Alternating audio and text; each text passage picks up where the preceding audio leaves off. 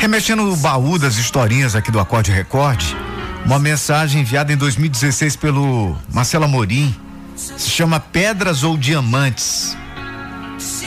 Certa vez, um homem caminhava pela praia numa noite de lua cheia e pensava dessa forma: se eu tivesse um carro novo, seria feliz.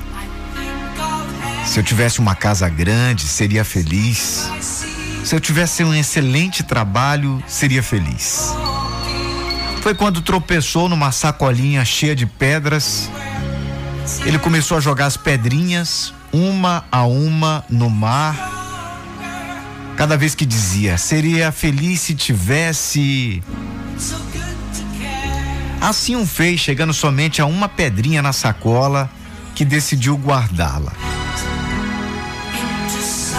Ao chegar em casa, percebeu que aquela pedrinha tratava-se de um diamante muito valioso. Imagine quantos diamantes ele jogou no mar enquanto não parava de pensar. Assim são algumas pessoas.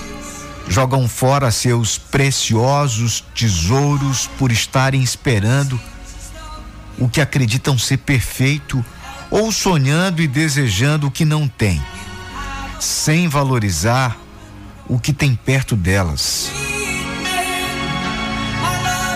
Se olhassem ao redor, parando para observar, perceberiam o quão afortunadas são. Muito perto de si está a sua felicidade. Cada pedrinha deve ser observada pode ser um diamante valioso. Cada um de nossos dias pode ser considerado um diamante precioso, valioso, insubstituível. Depende de nós aproveitá-los ou lançá-los ao mar do esquecimento para que nunca mais possamos recuperá-los. E você? Como anda jogando suas pedrinhas.